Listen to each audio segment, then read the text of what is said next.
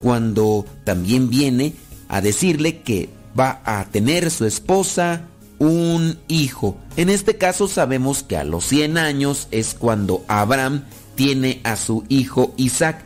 Él ya tenía un hijo, su nombre Ismael, pero este hijo lo tuvo con una de las criadas. Recuerda que en aquellos tiempos la cultura o las costumbres eran diferentes y su esposa le había dado permiso para que tuviera un hijo con una de sus criadas. De hecho, Ismael ya tenía 13 años, o en su caso 14.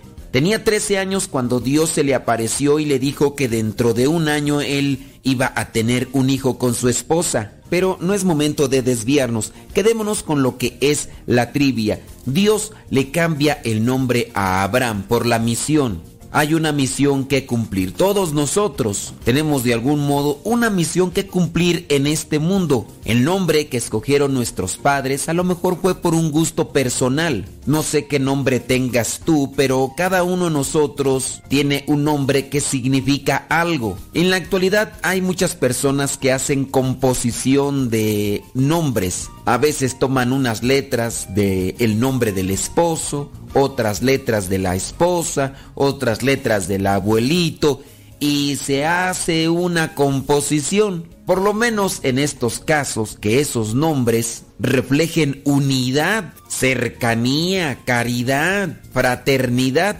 y no sea que vaya a ser todo lo contrario. El nombre modesto también viene a ser el reflejo de una virtud. Ya como pesa llevar ese nombre. Y más cuando nos hemos dejado llenar por el orgullo, por la soberbia. Pero ahí está el esfuerzo de todos los días. ¿Has investigado qué significa el nombre que tienes? Y la pregunta, ¿te esfuerzas en cumplir o en reflejar con tus actitudes lo que significa tu nombre? Busquemos cumplir con la voluntad de Dios y busquemos también reflejar lo que es el significado del nombre que tenemos. Recuerda, a los 99 años Dios le cambió el nombre a Abraham. Génesis capítulo 17 versículos del 1 al 6.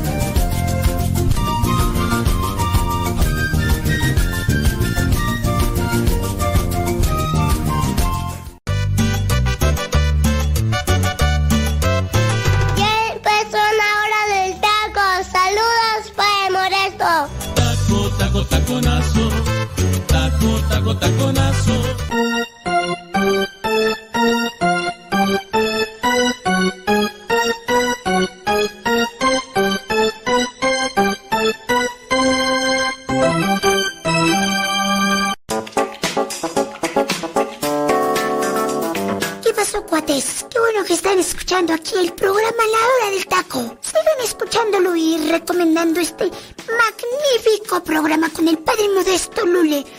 ¡Vámonos!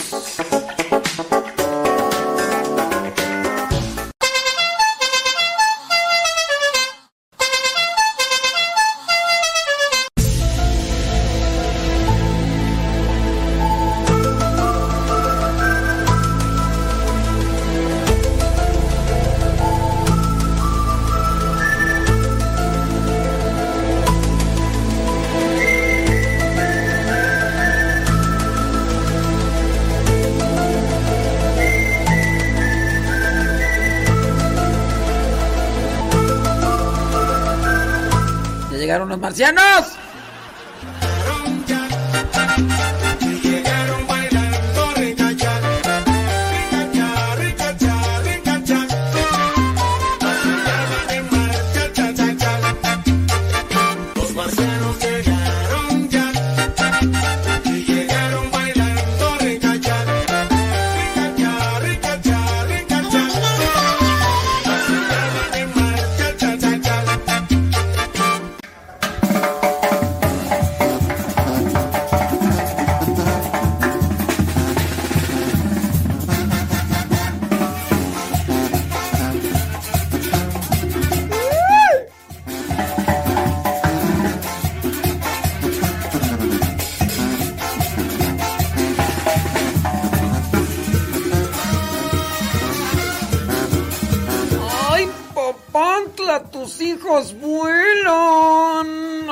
Papaya de Celoyo.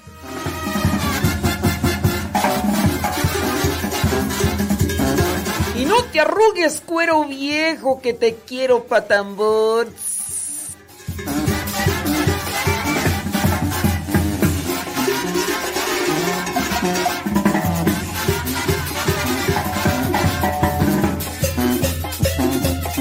Eso, eso, eso. Sale, vale. Gracias. Es la hora del taco. Buen taco. Una buena música. Buena, buena compañía. Hoy día sábado. Este sábado, sábado 17 de septiembre. Septiembre. Mes de la Biblia. ¿Qué van a comer? ¿Qué le van a echar a la tripa? Graviel. Gra Graviel. ¿Dónde andas, Gra Graviel? Graviel y Mayra. 25 minutos después de la hora. Mándenos su mensajito a través del WhatsApp. No lo vamos a leer, pero usted mándelo. Díganos dónde nos escucha, díganos qué van a comer. Sí, no lo vamos a leer, pero usted mándelo como quiera. Díganos, oye, oh, aquí estamos acá. Eh, saludos, ándele pues, hombre. Arriba, arriba, arriba, arriba, arriba, arriba. Sebas Toribio, allá en New York, Sprinting the News. Leonor, allá en Acuitlapilco, Chimalhuacán. Saludos a Kevin Ferno, allá en Morelia, Michoacán. Ándele, hasta rimó. Saludos a Odalis, allá en Perú. Eso. Flow, flow, flow, flow, flow, flow, flow, flow, flow, flow, flow. ¿Quién más tú? Ah, mira, pues también ahí está la Chabela. Ay, padre. Ay, padre. La Chabela allá en Tulare, California. Anda en día de campo, dice. Pero aunque ande en día de campo, pues allá, allá nos anda escuchando. Leonor va a comer unos pambazos. Oh, bueno, pues échele.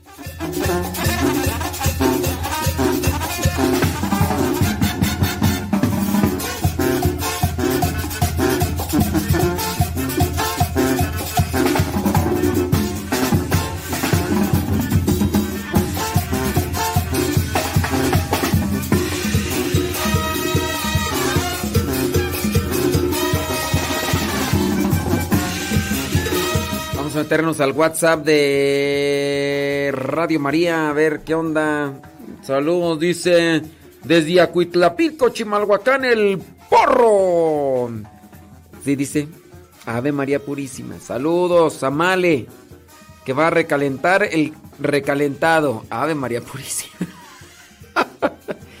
ya, pues bueno, pues con que la hambre es la buena, porro, la hambre es la buena. Ujú. Son 27 minutos. Claro. Sobre todo. Flocky Odison dice que anda trabajando. Pues ni modo. Pues sí. Sí, claro. Ándele pues, dice, desde Monterrey, aquí en el trabajo. Trabajando. Lo bueno que hay trabajo y hay vida. Ya, cuando uno no, pues nomás no. Ay, ay, ay, bueno. Eso, como debe ser. Pérez Laris, allá, dice aquí preparando unas ricas enchiladas desde las montañas Sh- Shaver Lake. Escuchando. ¿Hay internet? ¿Hay internet o no hay internet? Oye, ¿y con qué están preparando las enchiladas? Porque se ve que está ya todo apagado. Se ve que está todo apagado. De hecho, ni hay gente ahí. Voy a creer, no. ¿Qué? Pintamos toda y nos y no tiramos ni una ni una gota de pintura. ¿Qué es eso?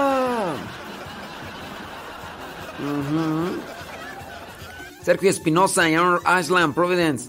En la chamba, feliz sábado. Sobres.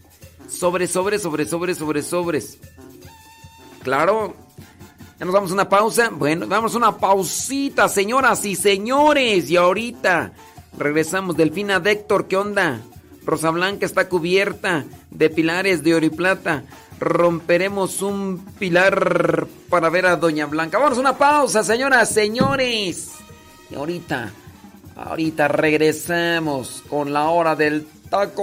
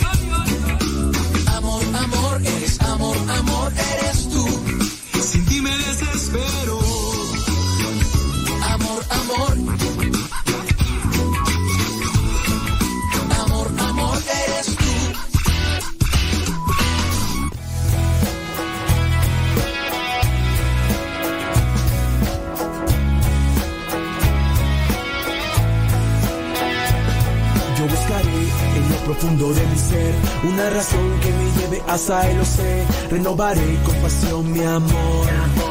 Solo contigo quiero estar yo. Escucha bien, hermano, lo que voy a decir. Jesús es grande, Él está junto a ti. Nos dio su amor sin preguntar por qué. Murió por nosotros en la cruz también. Ten fe, Él volverá a nacer y estará en cada corazón que lo deje llegar. Su voz será la fuerza para vivir. Con su espíritu a mi lado voy a seguir un sueño perdido. Ay, voy buscando un sueño perdido. Ay, Jesús de Veracruz. Ay, ay, ay, ay, ay, ay. Aquí estamos y no nos vamos. Saludos a los del Facebook y a los del Tutú. Roberto Díaz ahí en el Tutú. Dice, aquí en Chicago, Illinois, andamos trabajando, padre, y andamos y vamos a comer un delicioso Subway. Mochilas, ponte la del Puebla. Saludos a Abraham de 9 años que nos escucha en la casa. Roberto Díaz, yo quiero uno de esos con todo, con todo de pollo. Dice que ya no venden de pollo, ¿verdad? ¿O sí? Sí venden así de esos de pollo. Fíjate que me gustaba así de pollo así. Como pechuga de pollo así. Este.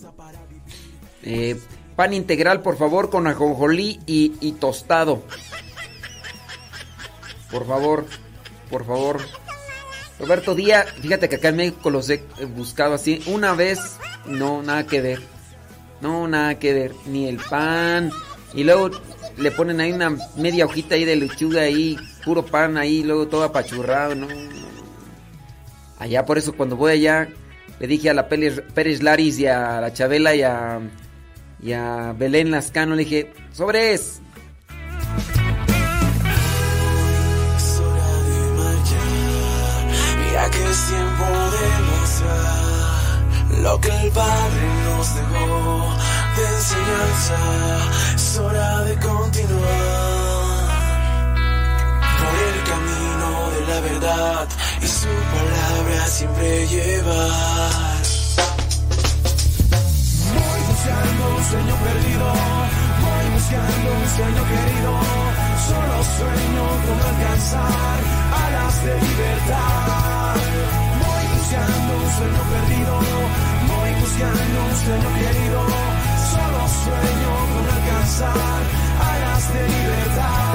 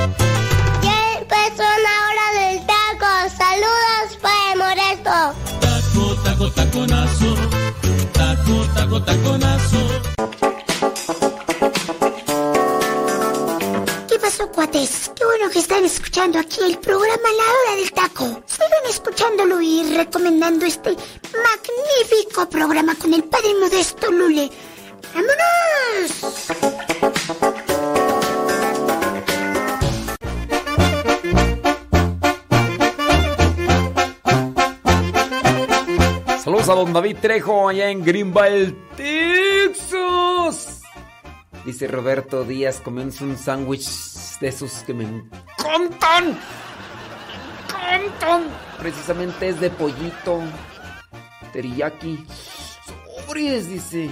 Así un poco picosito y su panecito integral. Panecito integral, por favor, con ajonjolí. Antes lo vendían también con orégano y otras cosas más. Tostadito, por favor. Pero, ¿sabes qué? Uno completo. Así, ¿cómo le llaman? Un beef food o no sé cómo. Así grandote, así. Sobre, sobre. Yo sí me lo... Vamos, va- ¡Vámonos! ¡Vámonos! Nomás... Ya, por fin. Por fin. Por fin. Mira. Yo las cría y ellas se juntan. Ay, ay, ay. Válgame Dios Todopoderoso. No, ahorita que me van a estar escuchando. ¿Tú crees que me van estar escuchando ahorita? Ey. Sí, sí. Un fo- foot long. Dice que le dicen así. No, ¿tú crees que nos van a estar escuchando ahorita? Ahorita le están dando vuelo. Duro y tupido al chisme. Chisme. Yeah. Yeah, yeah, yeah. Leti Ramiro, qué pasiones. Qué pachuca por Toluca. A ver, vamos a ver ahí al WhatsApp de Radio María, porque aquí se escucha. Saludos, dice Carla de San Luis Potosí. Dice que va a hacer tortas de bistec. Órale, sobres. Dice, estoy contenta. Saludos, dice José Santiago, Teresita Durán, Chayito, Conchita Beltrán, Petris Rubio. Van a comer pollo asado. Venga, se lo invita Vicky Barreiro. Barreiro. Lea mi mensaje. Hombre, qué, qué exigencia, qué exigencia. Saludos a Héctor Malta. No, Héctor Malta. Ahorita estar entrándole duro al diente, moviendo el bigote. No sé quién está en cabina ahorita ahí en Radio María, ahí en Guadalajara. Ahorita vamos a preguntar a ver si nos dicen, porque luego no nos quieren decir, quién sabe por qué.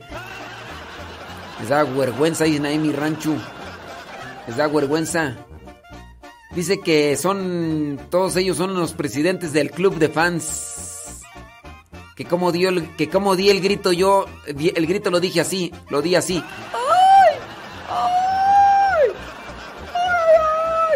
Juan Manuel Campos trabajando, dice en el tracto camión y es que le mando la foto de las calabacitas que va a comer. Dice, buenas tardes desde la zona industrial de Guadalajara. Dice, yo voy a comer unas calabacitas y me manda una foto de pues está sentado, pues ¿qué quieres? Pues ahí. Que unas calabacitas así con caldillo y jitomate, con granos de maíz y ahí en su topper pienso yo se ve algo así como un topper. Yo espero que esté por lo menos calientito, ¿verdad Juan Manuel? Que esté calientito las calabacitas. Oye, un arrocito allí. No, no, un arrocito, un quesito, ¿no? Un quesito así sabroso, yo creo que pues sí, hay veces que nada el pato, y hay veces que ni agua bebe, ¿verdad? Pero Arturo Martínez, saludos, dice. Véngase a la pachanga, dice ya que ya nos apartó un lugar como siempre. Arrocito, frijoles charros, nopalitos, eh, agua, de, agua de cebada, salsa, pico de gallo, taquitos, fideíto con verduras y enchiladas potosinos. Sobres, sobres que se haga la machaca. Bueno, vamos a dejar a, Rafa Salomón. Nos vamos allá a la comida que ya. Ya, ya me antujó. Finamos de la tarde con 40 minutos. Hoy día sábado 17. Hoy, penel, hoy pelea el Canelo. El Canelo hace propias las palabras que están en los hechos de los apóstoles. Hay más felicidad en dar que en recibir, dijo el Canelo.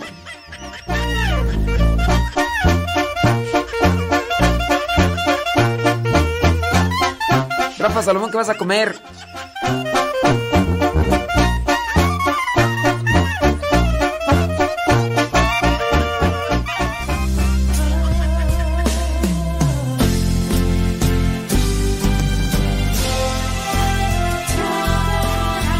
Músicos para Dios con Rafa Salomón.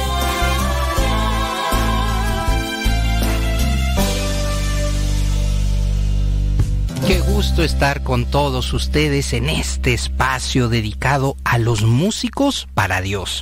Y fíjense que aprender a controlar, a controlar nuestras emociones, nuestras pasiones como músicos es muy importante. Y esto tiene mucho que ver con los siete pecados capitales. He visto una gran cantidad de músicos, y no es por señalar absolutamente a nadie, pero he visto algunos que de verdad a simple vista se da uno cuenta que no han logrado dominar esas pasiones, no han logrado dominar pues eso con lo que hemos nacido y lo cual quiero decir que las pasiones no son malas de ninguna manera, pero son malas cuando pues se van a los extremos. Lo que necesitamos es permanecer en el justo medio en donde el disfrute y el goce normal de nuestras emociones, de nuestras pasiones, pues ahí podamos permanecer y caminar, dominarnos. ¿A qué me refiero? Voy a poner un, algunos ejemplos, ¿no? Hemos visto algunos cantantes, eh, los cuales pues eh, de alguna manera no han logrado dominar esta, pues este aspecto en cuanto al tema de pues la forma en la que comen. Y, y, de repente, ¿verdad? Pues los vemos ahí con un sobrepeso y dices, bueno, pues debe tener algún problema metabólico y resulta que no, que efectivamente está pues eh, en este está atorado ahí en, en estas pasiones en la gula y come y come y come y, y efectivamente y, y, dices bueno a ver eh, somos músicos para Dios tenemos que trabajar tenemos que hacer lo humanamente posible para controlar nuestras pasiones porque la gula es un pecado capital. Entonces, estos pecados lo único que nos van a hacer es llevarnos a ser eh, esclavos entonces vemos a músicos de verdad que, eh, que no hacen nada por su salud y, ah, pero eso sí, para la comida están muy pendientes y, y le, lo vuelvo a repetir, no estoy criticando a nadie, pero lo que requerimos es justamente mantenernos en un estado de salud. Eh, el músico para Dios tiene que dar un ejemplo, un ejemplo conciso, a lo mejor en este tema, ¿verdad? En el tema de la gula, pero también está aquellos que pues dicen, no, yo no tengo problema con los alimentos, pero ¿qué tal anda la envidia? y hablan mal de todos, o sea, nadie se escapa de su lengua, de esa lengua venenosa, y hablan mal de todos, y hemos pasado por sus lenguas, este, criticados, y, de tal manera que en lugar de promover, en lugar de hablar bien, en lugar de hacer iglesia, pues lo último que hacen es es eso precisamente. ¿Por qué? Porque probablemente hay un síndrome ahí, el síndrome de Salieri, el cual pues estoy eh, compartiendo en el programa Contracorriente. Si te interesa, pues te invito a que lo escuches. Eh, este, este momento en el que decimos eh, también la hipocresía, ¿verdad? La hipocresía tiene mucho que ver con la envidia. Entonces, pues también, también hay que controlar ese punto. La codicia, ¿verdad? Lo quieren tener todo y quieren cantar con todos y quieren ser músicos litúrgicos, músicos evangelizadores, quieren hacerlo todo. Codicia, eso no es otra cosa más que la codicia. Hay que mantener. Y yo siempre, y voy a hacer un, un, espacio para hablar acerca de la diferencia entre músicos evangelizadores y músicos litúrgicos, eh, el cual cada, cada área hay que especializarse y hay que tratar de hacer lo mejor que se pueda. Voy a hacer un, un espacio para compartir este tema.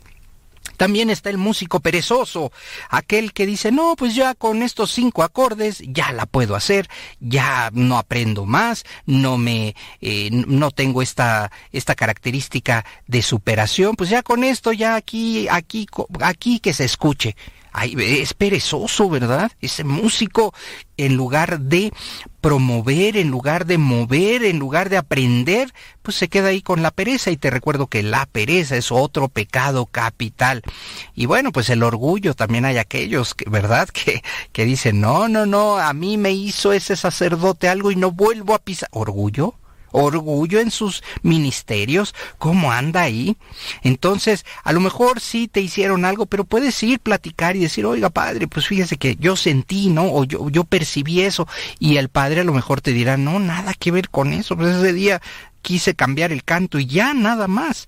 Entonces es muy importante, queridos músicos para Dios, eh, aprender a dominarnos porque las pasiones, eh, estas, estas pasiones con las que hemos nacido, pues nos pueden llevar a encadenarnos, nos pueden llevar a que los pecados capitales pues se conviertan en eso, en esclavizantes para nuestra vida y para nuestro ministerio. Así que te invito a que reflexiones y pienses un poco en esto, porque muchos músicos para Dios todavía tenemos que trabajar fuertemente en estas batallas espirituales. Hasta la próxima.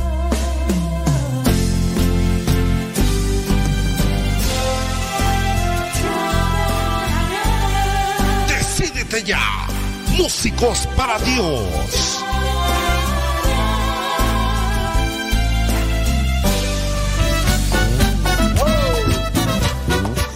Un saludo y felicitación a los que siguen comiendo recalentado del 15 en la noche, 16 y 17. ¡Viva México!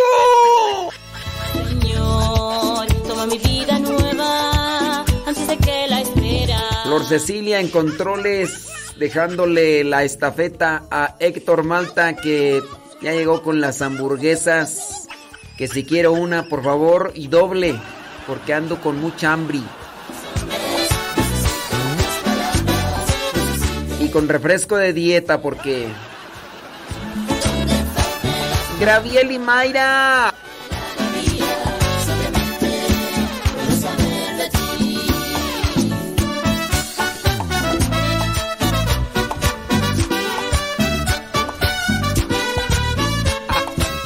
Beatriz Cristóbal dice que comió pollo rostizado con salsa verde y frijoles. Fíjate que el pollo rostizado con salsa verde y frijoles yo le agregaría arroz. Arroz, frijoles, tortilla recién hecha y... Señor, tendré mis manos sin cansancio, tu historia entre mis labios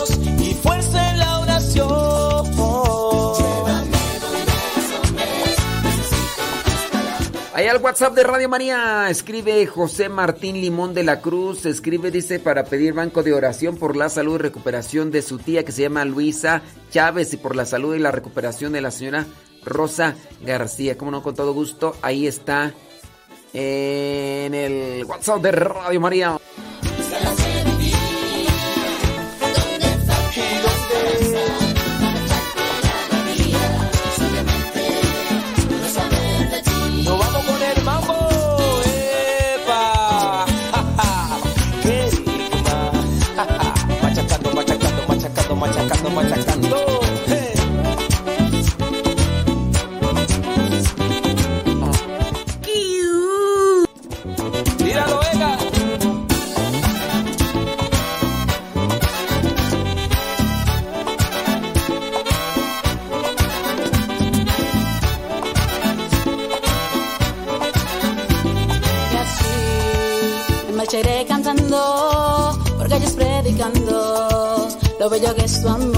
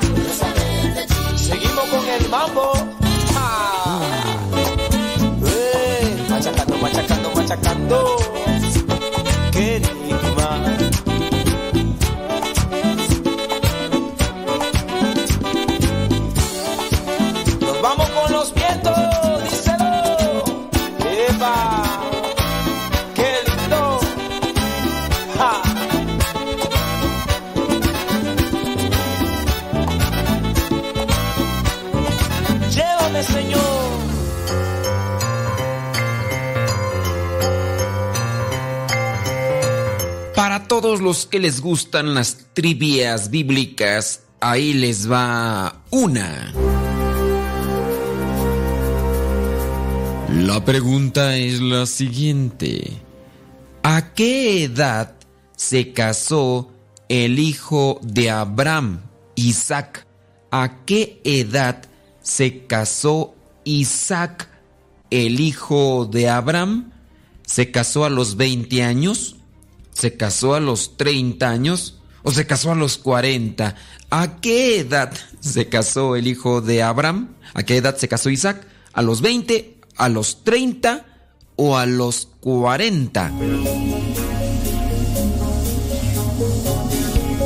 Si tú respondiste que Isaac se casó a los 20, déjame decirte que te equivocaste, sí. Si tú dijiste que se casó a los 30, pues también te equivocaste. Isaac se casó hasta los 40 años. Yo me pongo a pensar, imagínate, Dios visita a Abraham ya siendo grande y le promete descendencia, le promete bendición sobre su familia, llega a tener solamente un hijo, un hijo con su mujer, porque tuvo otro hijo con una de las criadas, pero pues bueno, solamente un hijo con su mujer, fue Isaac. Dios le había prometido que iba a ser padre de multitudes. Después tiene a su hijo Isaac. Mm, ¿Qué hubiera pensado en este caso a Abraham cuando ve que su hijo llegó a los 20 años y no se casaba? Dieron los 30 años y no se casaba. ¿Qué hubiera pensado Abraham si de repente recibe la noticia pues de que va a ser padre de multitudes y ve que su hijo Isaac a los 20 años y no se casa? Los 30. los 30 y tampoco se casa. Hasta los 40 años se casó Isaac. ¿Sí? Se casó Isaac a los 40. Ahora viene otra situación todavía más difícil que incluso va a dar pie para hacer otra trivia. Se casó Isaac a los 40 años. Se casó a los 40 años con Rebeca. Después de que se casó, no podían tener hijos. ¿Qué fue lo que sucedió? Eso va a ser. va a dar pie para hacer otra trivia. ¿Hasta los cuántos años de estar casados tuvo su hijo, su hijo Isaac? O bueno, en este caso fueron dos hijos, ¿verdad? Tú sabes que tuvieron dos hijos. ¿Hasta los cuántos? Fue Esaú y fue Jacob, ¿ok? Eso ya te lo dije. Para, pero no te voy a decir hasta los cuántos años. Hasta los cuántos años de casado tuvo sus hijos Isaac? Eso va a ser pregunta para otra trivia. Pero imagínate, Dios le promete a Abraham que va a ser padre de multitudes cuando se tenía 75 años, no tenía hijos. La pregunta es, ¿a qué edad? Bueno, vamos a dejarlo, ¿verdad? ¿A qué edad tuvo su hijo Abraham? ¿A qué edad llegó a tener su hijo Abraham? E- Eso será también para otra trivia. Pero te lo dejamos solamente así. La situación para los hijos de Dios no es nada difícil, no es nada sencilla. Se tiene que pasar por momentos de prueba, de paciencia, de espera y pues de mucha oración. Abraham recibe la promesa de parte de Dios a los 75 años. Pasa mucho tiempo y ya después de mucho tiempo llega a tener a su hijo Isaac. Es el único que tiene, el primogénito, el único. Tiene otro con una criada, pero nomás no. Después su hijo Isaac, hasta los 40 años, se casó. Y después pasan varios años en los que Isaac no podía, bueno, más bien su esposa, no podía tener hijos. ¿Cuántos años duró de casado y no tenían hijos? Bueno, pues eso va a ser pregunta para otra trivia.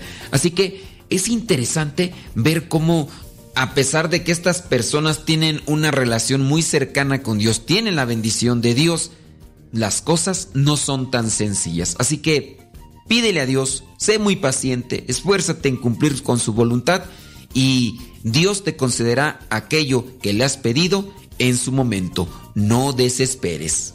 Por cierto, tú puedes verificar que se casó Isaac a los 40 años en el libro del Génesis capítulo 25, versículo 20.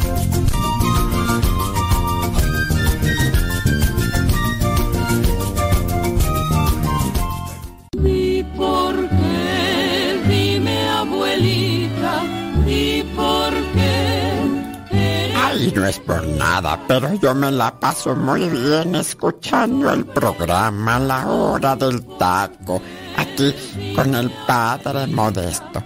El tiempo se me pasa bien rápido y eso me preocupa, pero por lo mientras me la paso bien contenta. Ojalá y ustedes también lo recomienden. La hora del taco con el padre modesto Lule. Ánimo pues. Eres viejita, di por qué.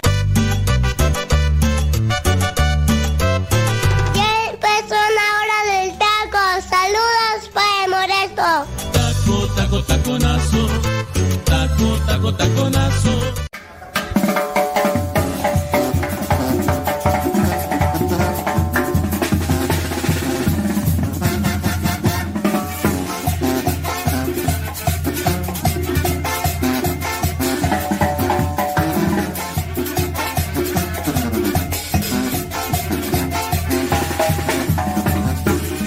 58 después de la hora. Saludos, felicitaciones a los que siguen comiendo. A los que siguen comiendo ricaleta. ya son varios.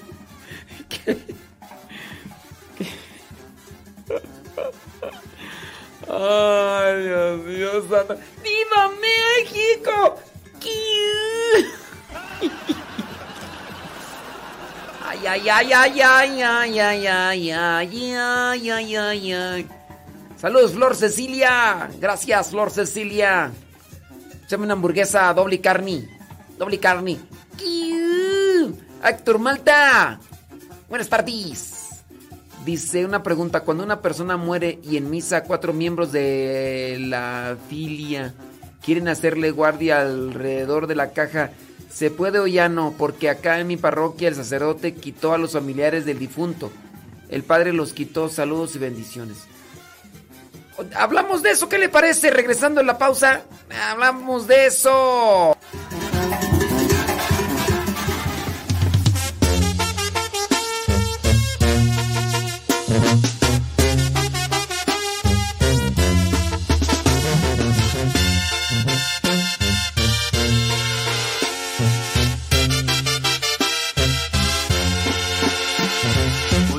pedirte a ti, Señor, lo que alegra mi corazón.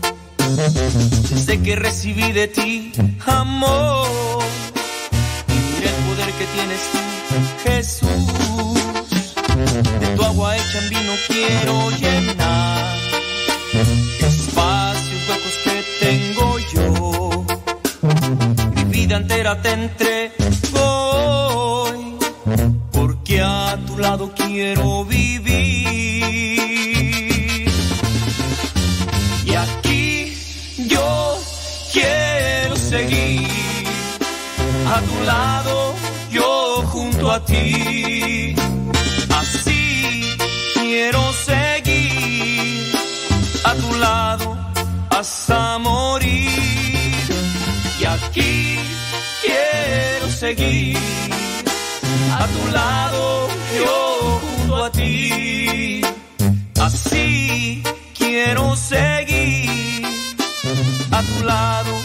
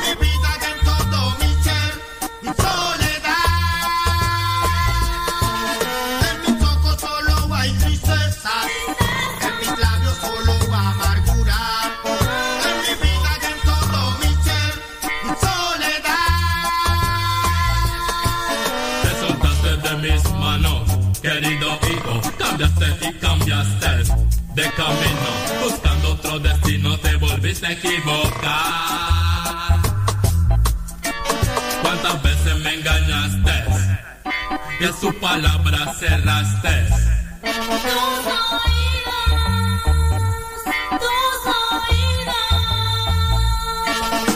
Hoy vuelves a mí arrepentido, dispuesto a cambiar. En mis ojos solo hay tristezas.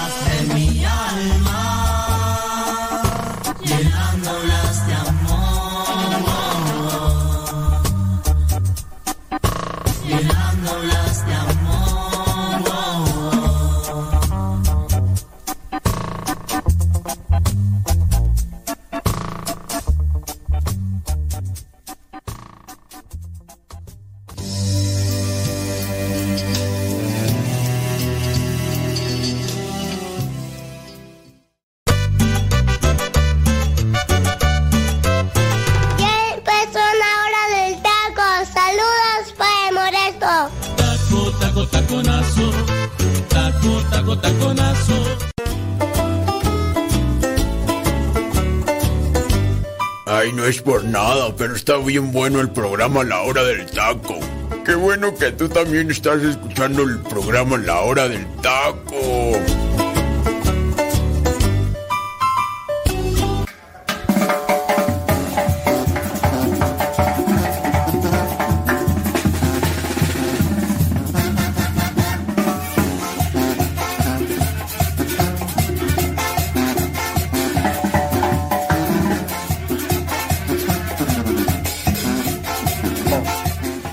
Irnos a la pausa, teníamos ahí una pregunta que nos hicieron en el WhatsApp de Radio María. Dice que. mm, Que pues eh, que cuatro familiares quisieron estar haciéndole guardia alrededor de la, del féretro. Y que el párroco pues los quitó a los familiares. Que les digo que eso no. No sé por dónde yo leí una noticia de esas. Mm. Ando buscando a ver de dónde agarraron eso.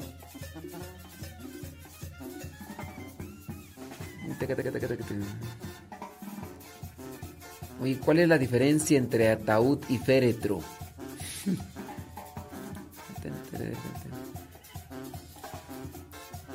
Dice, además del dolor y la tristeza de un ser querido, por ejemplo, mucha gente pregunta cuál será mejor la opción en entierro en la cremación.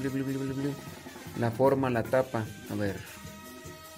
Tradicionalmente el féret- un féretro o un ataúd son considerados sinónimos porque cumplen eh, esencialmente la misma función. Sin embargo, hay diferencias sutiles entre ataúd y féretro. Los ataúdes tienen una forma particular.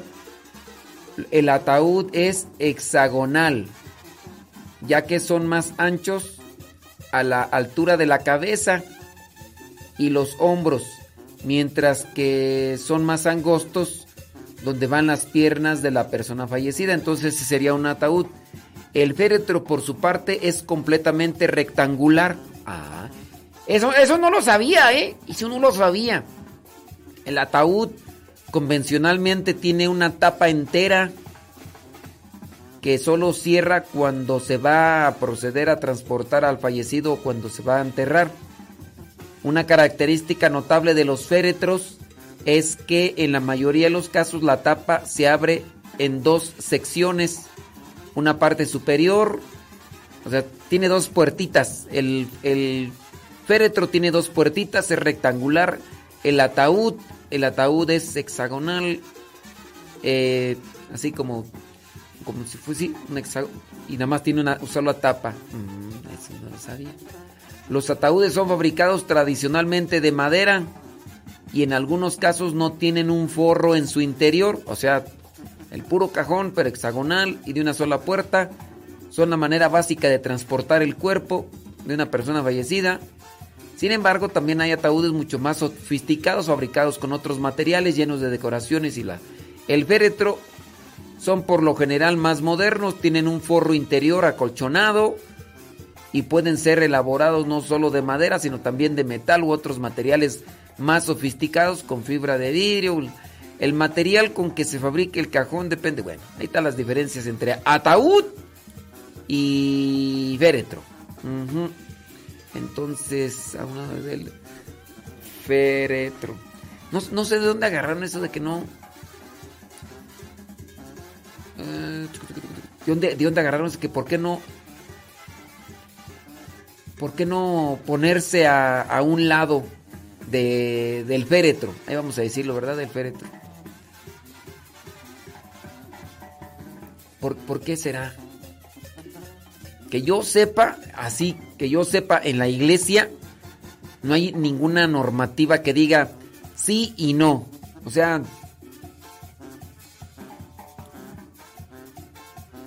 pero ¿por, por qué, por qué decirles el hecho de que se acompañe, el, que se esté a un lado de la, del féretro, vamos a decirle y ahora sí bien, ¿verdad?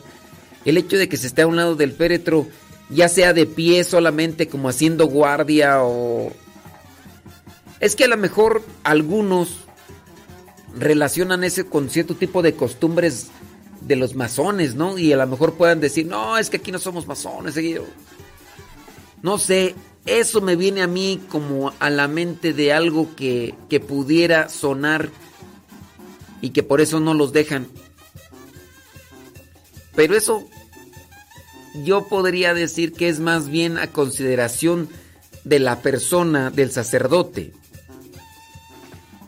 A menos de que alguien me diga, en el derecho canónico, en la instrucción general del misal romano o en un documento. Quienes defiendan esa postura, si saben el fundamento, que me lo digan. Porque si dicen, no, es que así le hacen los masones. Bueno, los masones se dan la mano, nosotros nos damos la mano. Ya no hay que darnos la mano porque los masones se dan la mano. Entonces ya ahí entraríamos pues en estas cuestiones. A ver, alguien por ahí que me oriente porque yo estoy desenchufado de esas ideas. ¿Por, por qué no permitir que los miembros familiares del difunto eh, se, se queden a un lado del féretro? ¿Por qué no? Alguien que me diga, es que así lo hacían, pero ¿por qué? Pues así lo hacían. O sea, si los demás se aventan a un barranco, ¿tú también te vas a aventar o qué? Yo sí no, no sé por dónde leí algo así de eso, pero me sonaba más a modo de, es que los masones lo hacen y nosotros no, no lo vamos a hacer. Dice, saludos acá Cristina de Ciudad de Puebla. Dice, estamos escuchando, pedimos banco de oración, dice, la sanación física de Rafael, las necesidades espirituales, personales de Elías Felipe. Saludos. Ándele pues Cristina de Puebla, ahí está ya la, la intención. Sí, a ver si de la gente que me está escuchando por ahí, que pudiera decir de dónde sacaron esas ideas tú. De no Dice, es el acompañar al ser querido hasta los últimos momentos en este mundo, pero no tiene ningún tipo de relación con otras costumbres. Sí, o sea, eso es lo que yo considero. Pero dice pues esta persona acá que estaban haciéndole guardia al féretro y que el párroco en plena misa les dijo, ¡eh, quítense de allí, no! ¡Quítense! ¡Quítense! ¡Quítense! ¡Quítense! Algo así yo leí hace ya algunos años que Dice, rezar el novenario a un familiar difunto. ¿Cuál es el tiempo en que se inicia el día que muere o el día que se entierra? Pues mira, el, eh, presente, no, no está especificado un día como tal. Es rezar. Es más, se tiene propuesto nueve días. Pero y tú si quieres rezar todo el mes, tú puedes rezar todo el mes. Yo soy de la idea que tendría que ser el inicio del novenario al día siguiente el inicio del novenario, ¿no? Porque durante el día que se está haciendo el funeral de la persona, pues ahí se está rezando el rosario y no, pero que no vaya incluido dentro de lo que vendría a ser un novenario, ¿no? Rezar. No, es que no, no debemos delimitar la oración, así como que solamente nueve días, no tienes que pasar de más, ¿eh? Solamente nueve días. Pero sí yo pienso que debería de ser, en su caso, después de del funeral para que pues, también la persona reciba paz, tranquilidad y, y, todo. Pero así como que tú digas está establecido. Aquí es más bien por normas o por cuestiones prácticas, ¿no? Sí, dice Héctor que no había escuchado una situación así de de que que el pararse a un lado del féretro fuera así.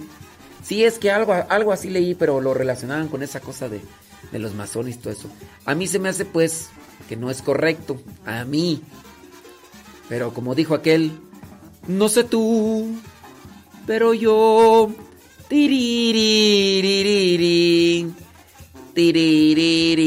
Son las 2 de la tarde con 14 minutos. Hoy día sabadito, 17 de septiembre.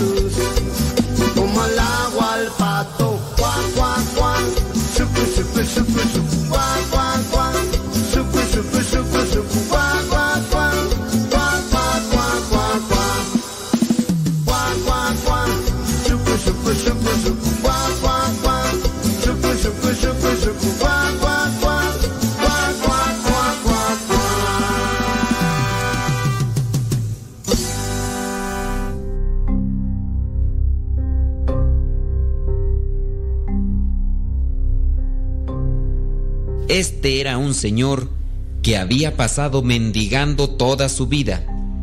Se subestimaba enormemente a sí mismo. Se sentía indigno y miserable, pues nunca había trabajado y dependía de la caridad de los demás para sobrevivir. Acostumbraba a ir con su pesado plato de metal viejo y sucio, pidiendo limosna por los lugares públicos donde pasaba más gente, obviamente. Se atrevía también a entrar a los negocios para pedirle tanto al dueño como a los clientes. En realidad, ya no tenía pena, por lo que con frecuencia era despreciado y maltratado por la gente.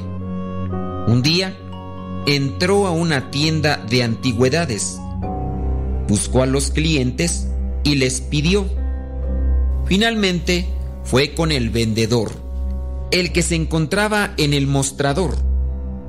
Este se quedó viendo el plato viejo y pesado que el mendigo cargaba y le pidió que se lo prestara un momento. El experto en antigüedades lo restregó un poco con una sustancia química en una orilla y dijo al mendigo, ¿y usted qué hace pidiendo limosna? Debería usted darnos limosna a nosotros. Usted es un hombre millonario, pues este pesado plato que carga es de oro macizo.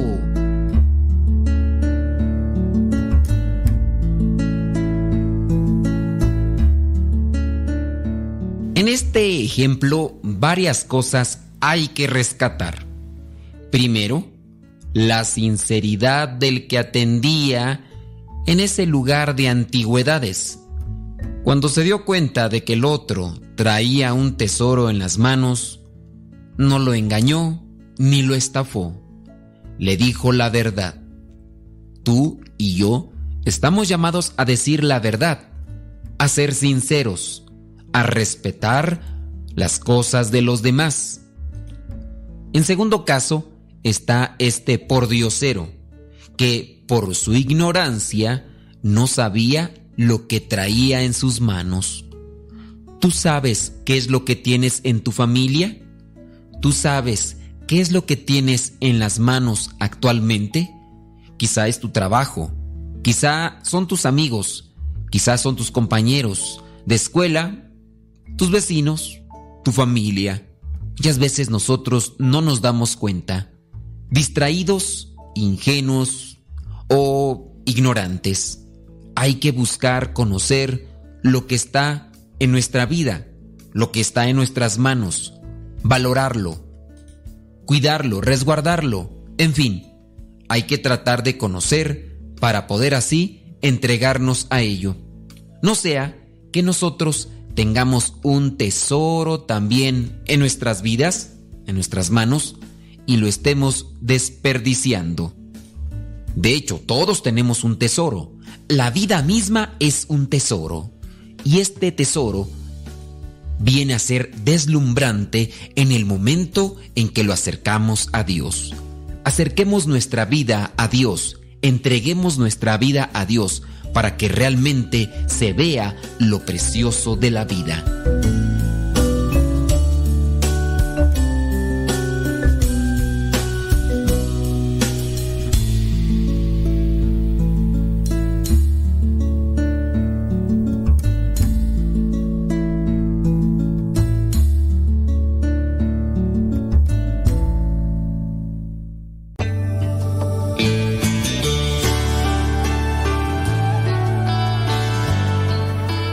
Es necesario transformar los pequeños detalles en actos de amor.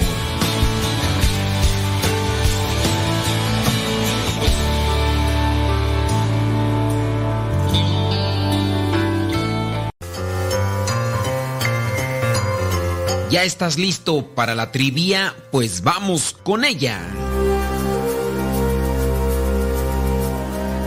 La pregunta es la siguiente. ¿Cuántas hijas tenía Lot, el sobrino de Abraham? Si te acuerdas de Lot, Lot fue el que incluso vivía en Sodoma y Gomorra y que fue rescatado por aquellos dos ángeles. ¿Cuántas hijas tenía Lot, que era sobrino de Abraham? ¿Tenía dos? ¿Tenía tres hijas? ¿O tenía cuatro? ¿Cuántas hijas tenía Lot, el sobrino de Abraham? ¿Tenía dos? Tenía tres o tenía cuatro.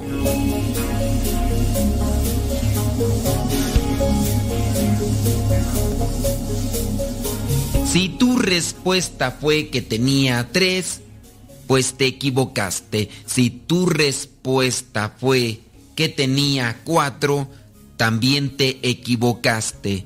Lot, el sobrino de Abraham, tenía dos hijas y lo podemos verificar en el libro del Génesis, capítulo 19, versículo 8. Génesis capítulo 19, versículo 8, donde dice, yo tengo dos hijas que todavía no han estado con ningún hombre. Voy a sacarlas para que ustedes hagan con ellas lo que quieran, pero no les hagan nada a estos hombres, porque son mis invitados. También en el versículo 15 dice, como ya estaba amaneciendo, los ángeles le dijeron a Lot, deprisa, levántate y llévate de aquí a tu esposa y a tus dos hijas, si no quieres morir cuando castiguemos a la ciudad. Son dos hijas las que tiene Lot. Lo que aconteció en Sodoma y Gomorra pareciera ser que se está acercando en nuestros tiempos. Hay una total denigración en los seres humanos e incluso cuando ven llegar a estos ángeles, las personas de aquel lugar, en este caso los hombres, quieren abusar de estos ángeles. Lot quiere defenderlos y por eso es capaz de ofrecerle a sus hijas, que son en este caso vírgenes, para que mejor abusen de ellas que de los ángeles. Lot todavía tiene respeto por lo sagrado. En el caso de estos hombres, notamos que ya están totalmente degradados en su dignidad y no tienen respeto absolutamente por nada.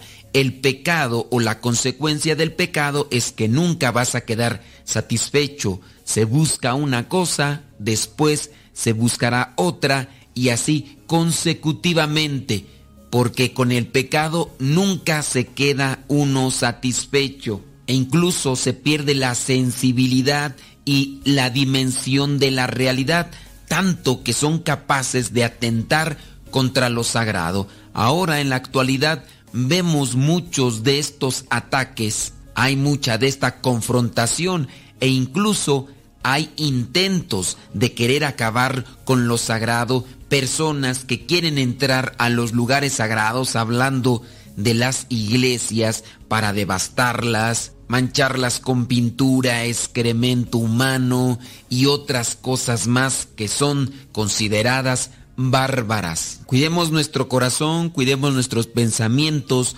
cuidemos también nuestro espíritu, ya que en la actualidad también se sabe de personas que dentro de la iglesia, que están al frente de comunidades, se han dejado embelezar, se han dejado contaminar por los susurros del demonio que están constantemente en el aire, en los medios de comunicación masivos, y algunos han caído en las trampas del demonio. Pidámosle al Espíritu Santo que nos ayude, que nos fortalezca, que nos dé sabiduría para distinguir entre el bien y el mal, y que siempre tengamos fortaleza para escoger el bien. A lo mejor la reflexión está un tanto desviada de lo que es esta trivia, pero ten presente que lo mejor será estar en conexión de Dios, buscar lo que agrada a Dios y de esa manera ayudar a muchas personas. Lot se pudo salvar junto con sus hijas, su esposa no porque ella no obedeció. Los ángeles habían dicho que no voltearan hacia atrás cuando se estaba destruyendo a Sodoma y Gomorra. La mujer, su esposa de Lob, no pudo aguantar la curiosidad y en el instante en que ella volteó para mirar, se quedó convertida en una estatua de sal. Seamos obedientes a lo que nos pide Dios para poder salvarnos y seguir caminando siempre a su encuentro.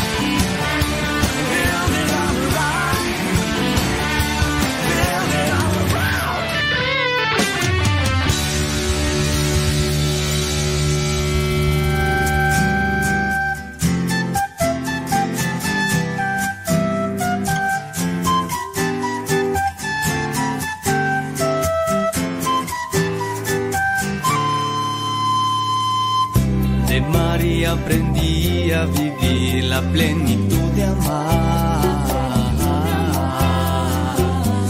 Y ella me enseñó a tener temor a Dios, confianza en Dios.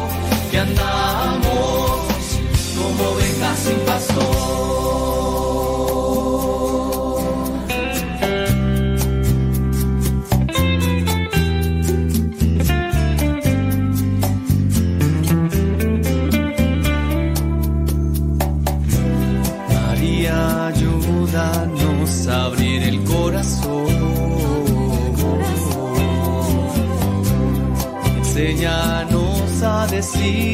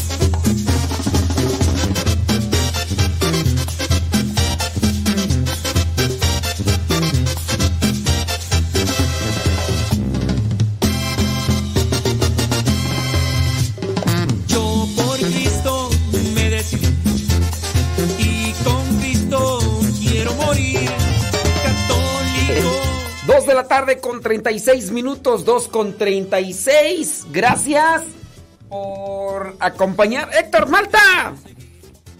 ¿Ya se acabaron las hamburguesas o qué rollo?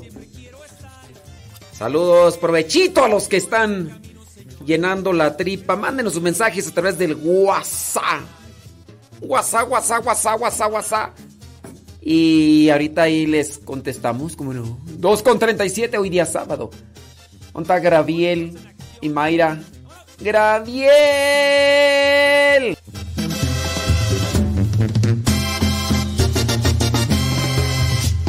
Como un tren te quiero seguir. En el redil siempre quiero estar. Sé que estrecho es el camino. Y ahí viene el, el ingeniero. El ingeniero ahora ya, Señor, Señor, me has mirado a los ojos. Mario Zapata Ordaz, que pues como saben tiene apenas unos cuantos días de verse unido en matrimonio, muy posiblemente ahorita anda todavía de luna de miel. Posiblemente, posible, no lo sabemos, no lo sabemos. O a lo mejor ya lo traen limpiando la casa, cocinando, apúrele. Apúrele. Quería matrimonio, pues ni modo. Ni modo, dijo Lupe, ¿qué le vamos a hacer? Dijo Don Robert.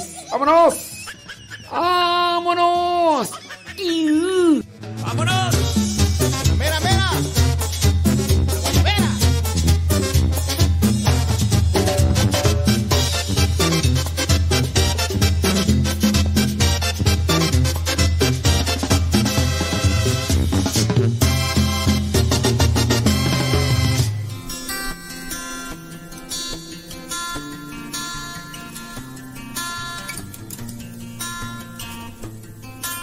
Bienvenidos, queridos hermanos, a una cápsula más de este, de este programa, por así decirlo, esta sección de la defensa de la vida.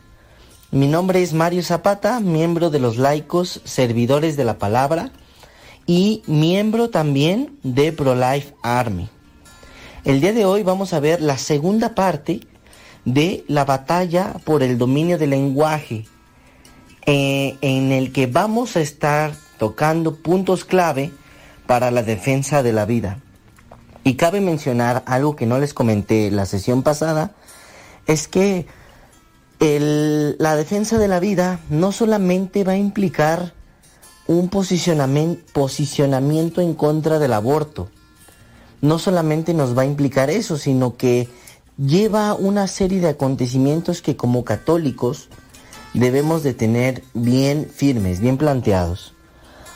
Otro de ellos es precisamente la batalla por un sistema cultural y en este caso en específico, pues la batalla por el dominio del lenguaje.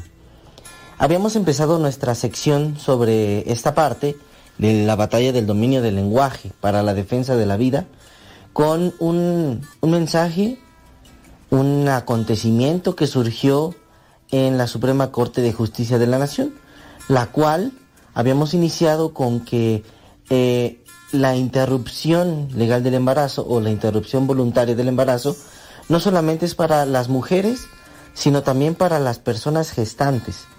Habíamos iniciado con esta pregunta. ¿Hay personas gestantes? ¿Hay mujeres y personas gestantes?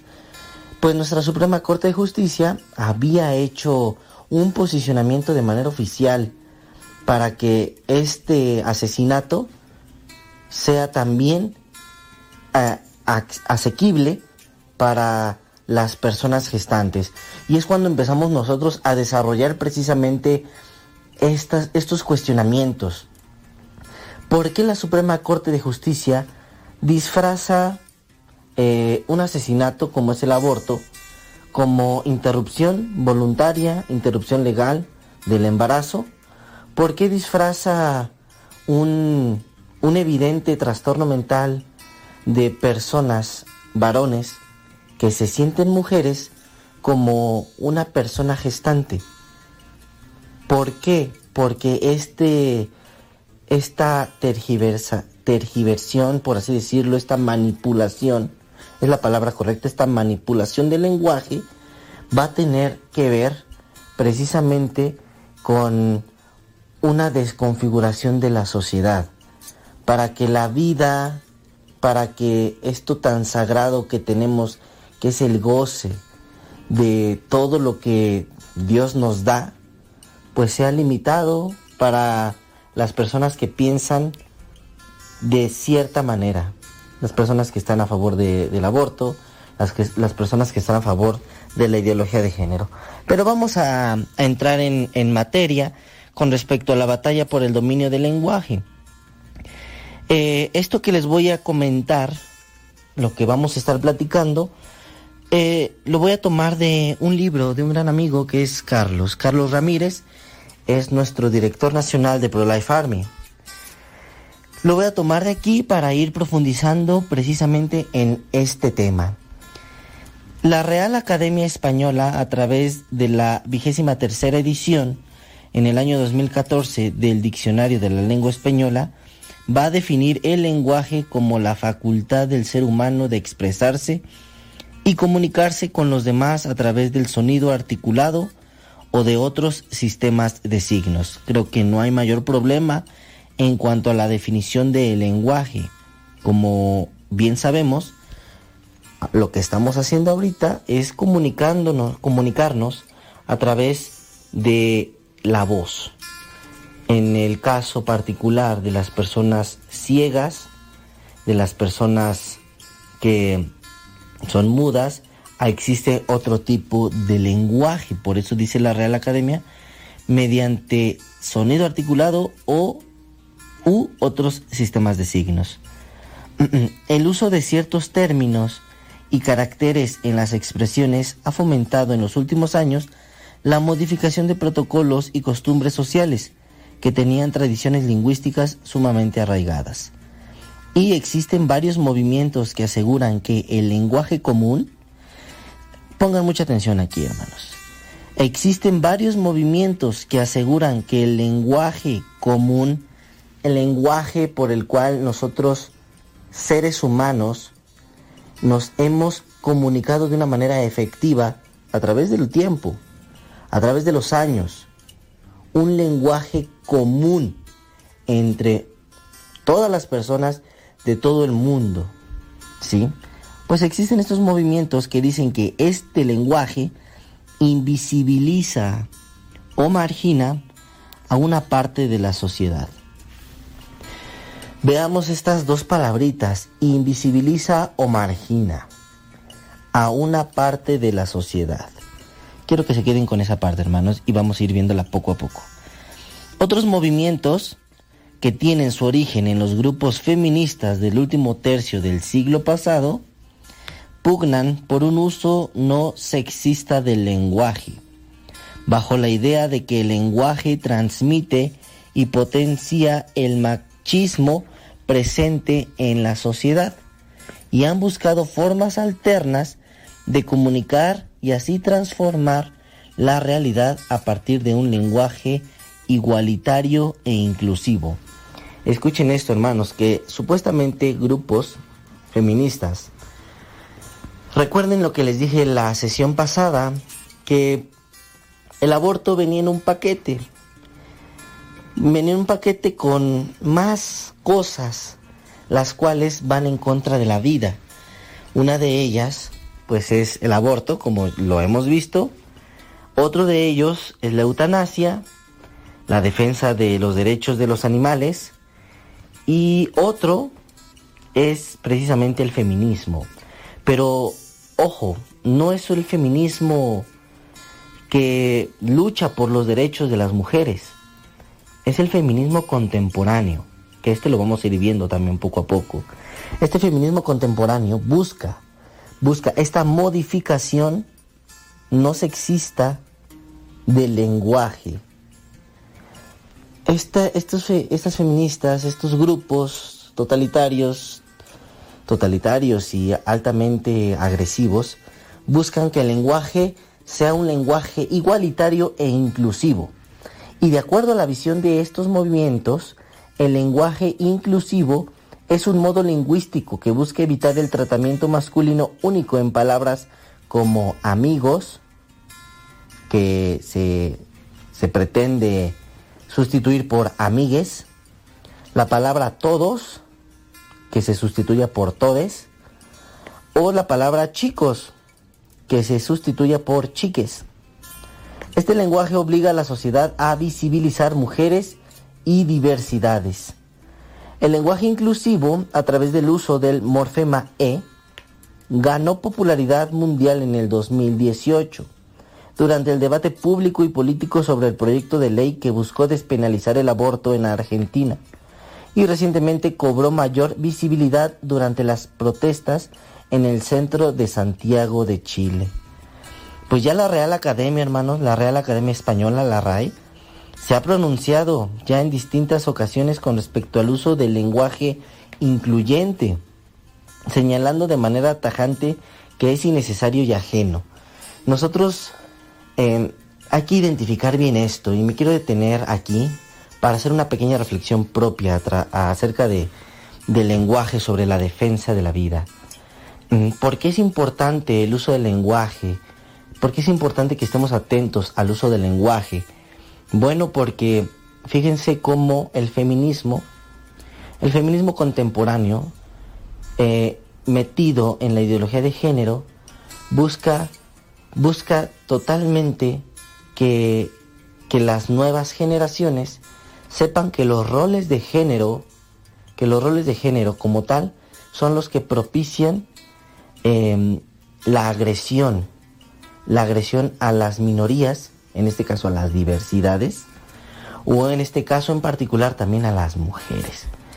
Entonces, esto no es algo paranoico de mi parte, esto no es algo que yo lo esté sacando, ustedes pueden ver en los libros de texto que la SEP ha lanzado ya en este ciclo escolar, uno de los objetivos mm, principales de estos libros es precisamente esto. Si ustedes como padres de familia no han visto los libros de texto en los cuales los docentes tienen, estos libros son de manera, tienen em, accesibilidad todos nosotros, búsquenos en la página del Estado de México como tal, les estoy hablando de manera local, estos libros que los docentes van a emplear tienen como objetivo esto, invisibilizar al hombre, hacerlo menos al varón, prácticamente erradicarlo. Y parte de la defensa de la vida es siempre buscar la igualdad, la igualdad de derechos. Nosotros no somos más que las mujeres, ni las mujeres somos, son más que los hombres. Siempre la defensa de la vida va a velar por la igualdad. Ojo, no hay que confundir precisamente la igualdad con la equidad. La equidad viene siendo lo que le corresponde a cada uno por, por lo que es. Si un hombre es hombre, va a tener ciertas cosas de hombre. Si, por ejemplo, ir a baños de hombre, por ejemplo, velar siempre por el buen eh, manejo de la familia, de los ingresos, y la mujer tiene sus características de mujer, ¿sí? Entonces, aquí la confusión en los grupos feministas pues es este. Vamos a seguir más, mm, profundizando un poco más, hermanos, sobre esta batalla del lenguaje que tiene mucho que ver con la defensa de la vida. No se pierdan las próximas cápsulas donde vamos a seguir tratando este tema sumamente extenso, profundo, pero que tenemos que abordarlo. Mi nombre es Mario Zapata. Que pasen un excelente día. Nos escuchamos en la próxima. Hasta luego, hermanos.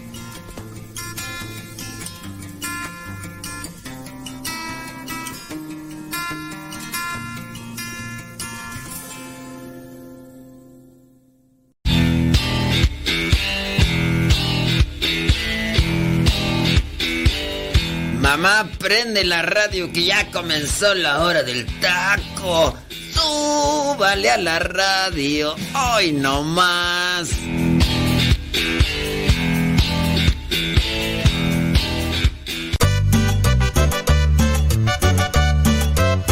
Ya empezó la hora del taco. Saludos para Moresto. Taco, taco, taconazo.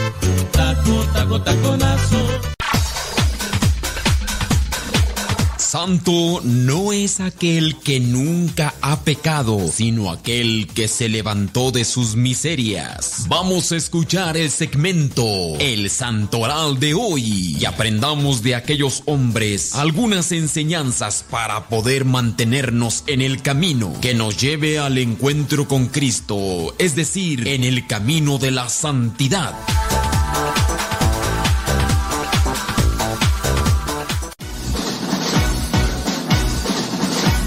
Dos de la tarde con 52 minutos, ya a punto de finalizar la hora del taco por este día sábado 17 de septiembre.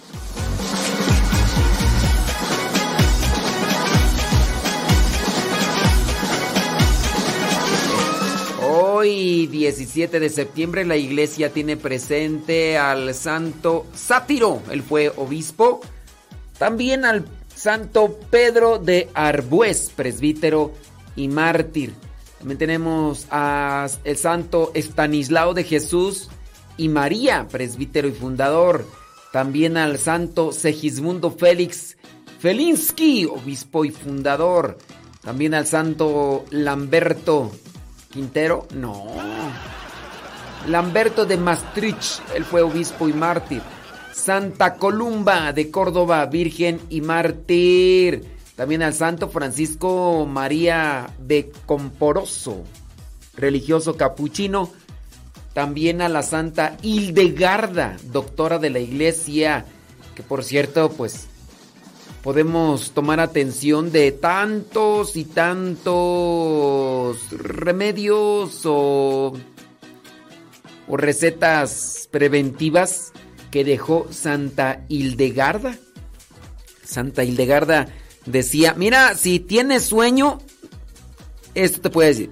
Si no tienes sueño, esto. Para bajar de peso, esto. O sea, ella ponía mucha atención en, en los elementos orgánicos de las plantas y recomendaba, mira, para esto, esto, para esto, lo otro. Por ahí hay incluso gente que promueve libros con todas las recetas de Santa Hildegarda. Bueno, y por último, la iglesia tiene presente a San Roberto Belarmino. San Roberto Belarmino. ¿Ustedes han seguido alguna de las recetas de Santa Hildegarda? Bueno, pues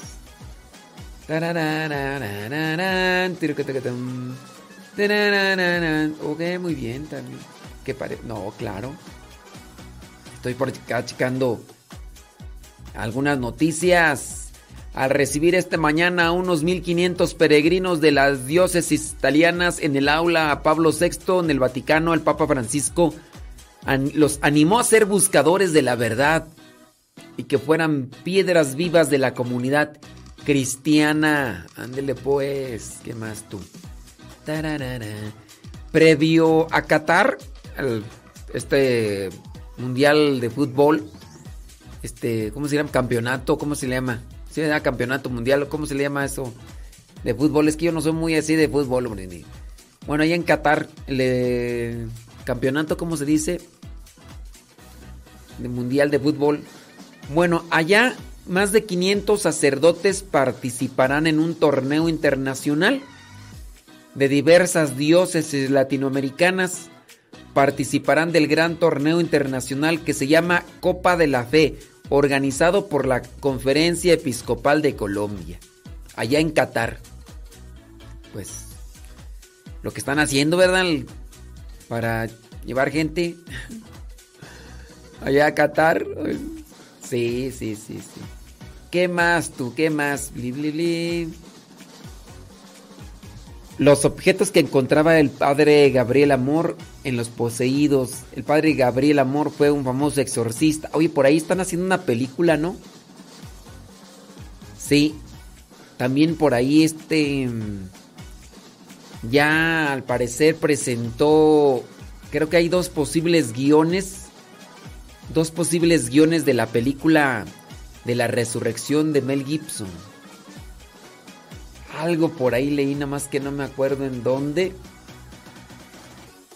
De los detalles de la película de la resurrección con Mel Gibson. Más que no me acuerdo dónde, dónde miré eso, tú que ya próximamente sale. Ah, dice que es el, eh, el protagonista de la, padre, de la película del padre Gabriel Amor es Russell Crowe. Russell Crowe. Sí. Ya no se parece nada al gladiador, ¿no? Qué bárbaro. Pasa, eh, el tiempo pasa y no te puedo olvidar. ¿Dónde miré yo algo así de la de los ah, que está presentando? Bueno, que, que, están así es analizando ahí los los guiones de dos de la película esta de la resurrección. Que por cierto, también estará participando el mismo señor, señor Jim Caviezel. El mismo señor Jim. ¿Dónde es donde miré esa noticia tú? Ya no me acuerdo dónde la miré. Por ahí la miré, quería leer la nota, pero ya, ya no la miré. Ni modo, dijo Lupe, ¿qué le vamos a hacer? Dijo don, don Roberts. Sí, yo iba a leerla, pero... Lástima, Margarito. Tararara. ¿Dónde está tú? Déjame ver, nada más acá revisar por último. Saran san, saran san. Sarara, No, ya no. Ya, la perdí. Ya la perdí. Ni modo. Ni modo. Hoy 17 de septiembre, a nivel mundial, se tiene presente el Día Mundial de la Seguridad del Paciente. También hoy 17 de septiembre, Día Mundial del Donante de Médula Ósea y Sangre del Cordón Umbilical. Álgame Dios. Fíjate qué cosas tan, tan específicas. Hoy también es Día Internacional de la Música Country. Hoy también es Día Mundial de la Limpieza. Oye, por, por eso estaba viendo yo por ahí que hicieron una competencia de, de, de- caminata. Ujú. ¿Dónde miré eso? Allá. Oye, es día de la, de la de las caminatas. De la limpieza. Bueno, iba, iba a mirar eso ahí. ¡Ya nos vamos! Hoy es Día Internacional del Panda Rojo. Ah, mira. Es Día Mundial del Software Libre también. Día Mundial de las Playas. Hoy también es Día Mundial del Síndrome de Klefstra. ¡Ya nos vamos! Señoras y señores, que la pase muy bien. Quédese en sintonía. La programación se despide su servidor amigo el Padre Modesto Lule. De los misioneros servidores de la palabra. Nos escuchamos en la próxima. Saludos a Héctor Malta. Dios te bendiga.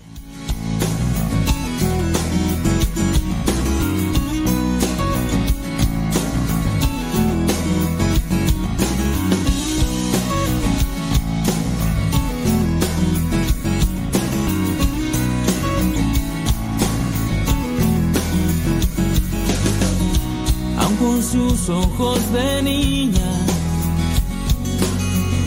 y una belleza sin igual. Nos hablaba en el silencio con su corazón de mar.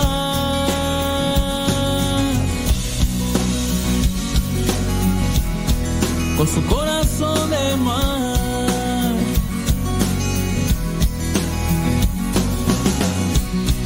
Mi país es morena. Otros dicen que es güerita. Pero lo que yo les digo,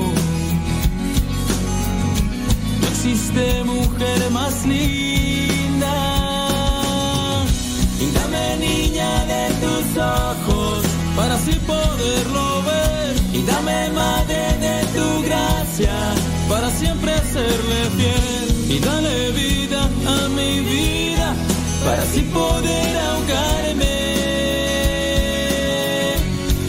en tu corazón de mar. En tu corazón de mar.